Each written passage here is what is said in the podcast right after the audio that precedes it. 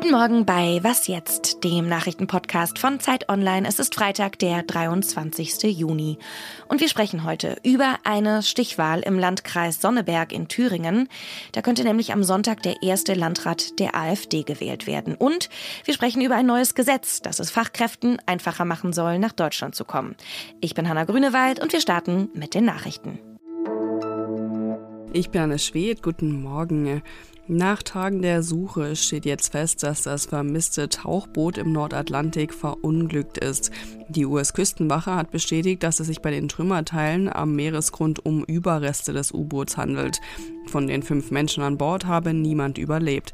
Bei den Insassen handelte es sich um den Chef des privaten Tauchveranstalters, einen Wissenschaftler und drei Privatleute. Die AfD hat im Deutschland-Trend des ARD Morgenmagazins ein Allzeithoch erreicht und landet auf dem zweiten Rang. Laut Umfrage verbesserte sich die AfD im Vergleich zur Erhebung vor drei Wochen um einen Prozentpunkt auf 19 Prozent. Die Union hält ihr Ergebnis und bleibt mit 29 Prozent die stärkste Kraft, während die SPD einen Punkt nachgibt und bei 17 Prozent landet. Die Grünen kommen laut Umfrage erneut auf 15 Prozent, die FDP verliert leicht auf 6 Prozent Prozent und für die Linke würden sich unverändert 4 Prozent der Wähler entscheiden. Redaktionsschluss für diesen Podcast ist 5 Uhr.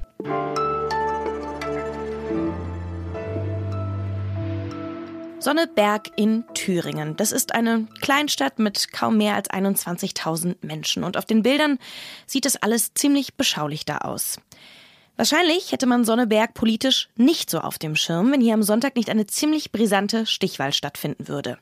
Es geht um das Landratsamt. Das ist ein Amt, das in Deutschland noch nie eine AfD-Politikerin oder ein AfD-Politiker innehatte.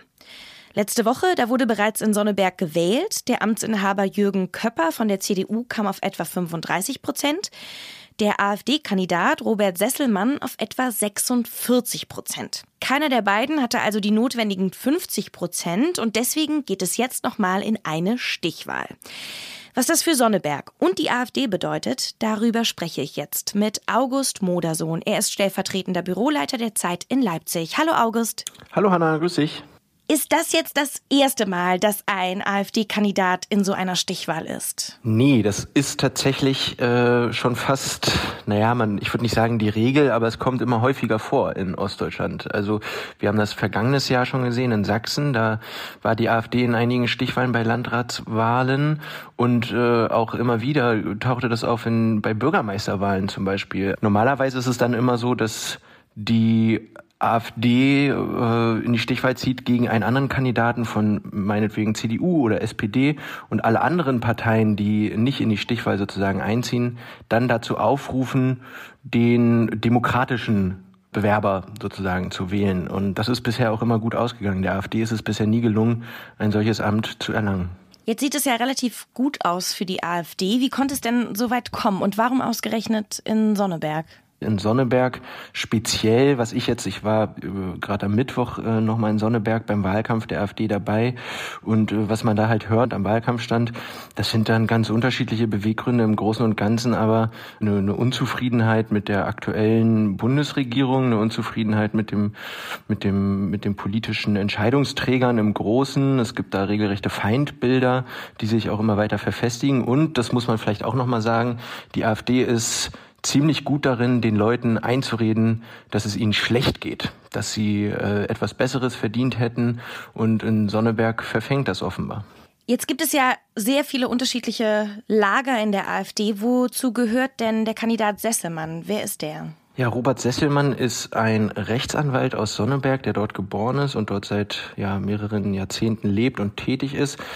Er ist einer, würde ich sagen, der nicht unbedingt zu den Superradikalen in dieser Partei zählt. Die ist ja vor allem in Thüringen. Wir müssen uns das nochmal vergegenwärtigen. Der Landesverband in Thüringen wird von äh, Höcke geführt.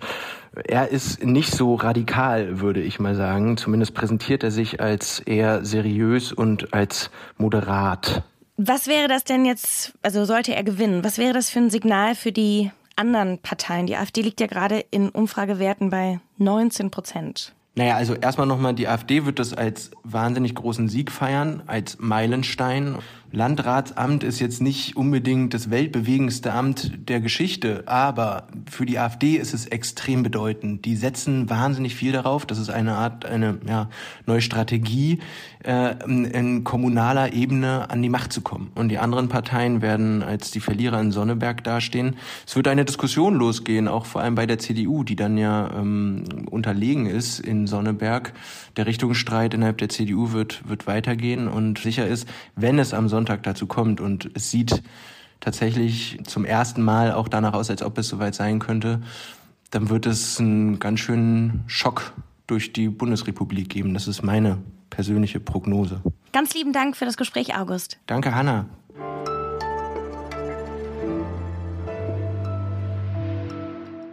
Und sonst so? Fun Fact über mich. Ich habe mal bei einem Englisch-Vorlesewettbewerb gewonnen, in der achten Klasse oder so. Also eigentlich habe ich auch nur so halb gewonnen. Ähm, ich habe mir damals den ersten Platz mit einem Freund geteilt. Die Woche hat der Börsenverein des deutschen Buchhandels auch einen Vorlesewettbewerb abgehalten. Eingeladen waren die jeweils besten VorleserInnen aus den einzelnen Bundesländern. Der Wettbewerb wurde sogar in einem Kika-Livestream gezeigt. Da gab es so ein großes Showlesen und dann wurden teilweise die Klassen der jeweiligen BewerberInnen live zugeschaltet. Die haben dann für ihre MitschülerInnen die Daumen gedrückt und haben die angefeuert. Und das, was Sie jetzt gleich hören, so hört sich ein Gewinner an. Mein Herz wummerte ganz schnell. Panisch schaute ich zu Schnorrer, als hätte der eine Lösung. Aber der Kater guckte mir nur gelangweilt vom Boden entgegen und fing dann an, sich am Po zu putzen. Bäh! Pia, bist du noch dran? Äh, ja klar. Also Oma, die kann jetzt leider nicht. Sie ist. Ich guckte zu Schnorrer und verzog das Gesicht. Auf der Toilette. Das ist Mika. Er ist zwölf Jahre alt und er kommt aus Niedersachsen. Er wurde zum besten Leser gekürt und das Beste, er muss sich den ersten Platz nicht mal teilen. Herzlichen Glückwunsch.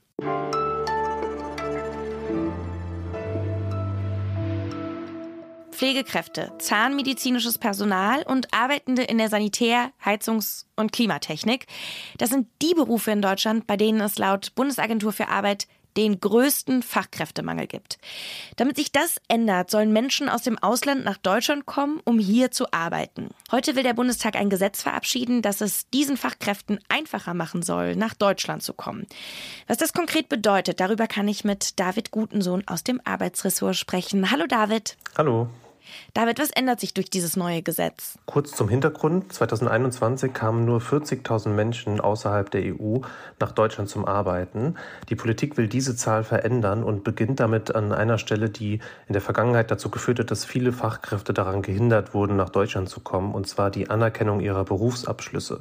Das soll das neue Gesetz vereinfachen. Beispielsweise soll das dazu führen, dass wer keinen anerkannten Abschluss hat, aber eine Berufserfahrung nachweisen kann, schon nach Deutschland kommen kann.